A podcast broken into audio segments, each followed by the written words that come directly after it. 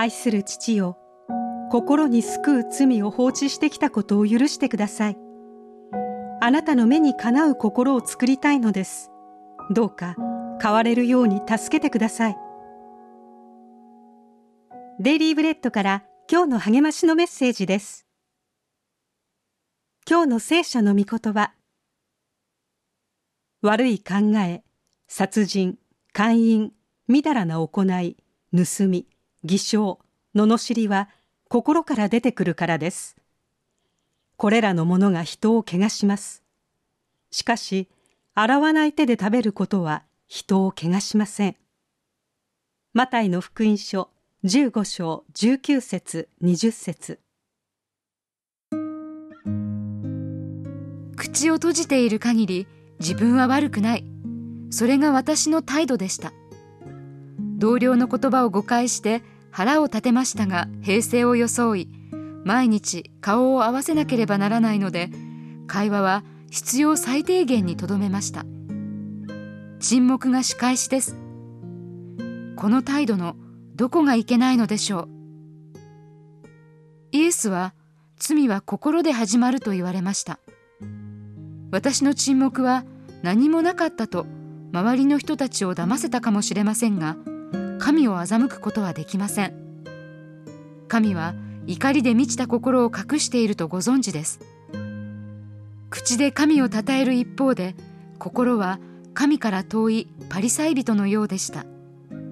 外からは見えないものの私の心は腐っていきました。天の父に常に喜びと親しみを感じていたのにそれが消えてしまいました。罪を罪と認めず放置するとそうなるのです。私は神の恵みにより自分の気持ちを同僚に打ち明け謝罪することができました。彼女は快く許してくれやがて良い友人になりました。悪い考えは心から出てくるとイエスは言われます。心の状況が重要な理由はそこに宿る悪があふれ出て生活全般に影響を及ぼすからです。心も行動も等しく重要です。今日の目想のヒント。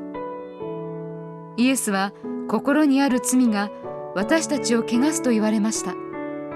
どんな悪い考えがあなたの心を汚しているでしょう。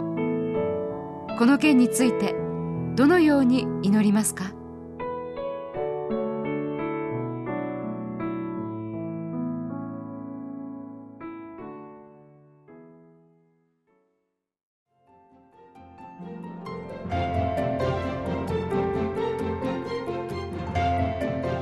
今日のお話いかがでしたか？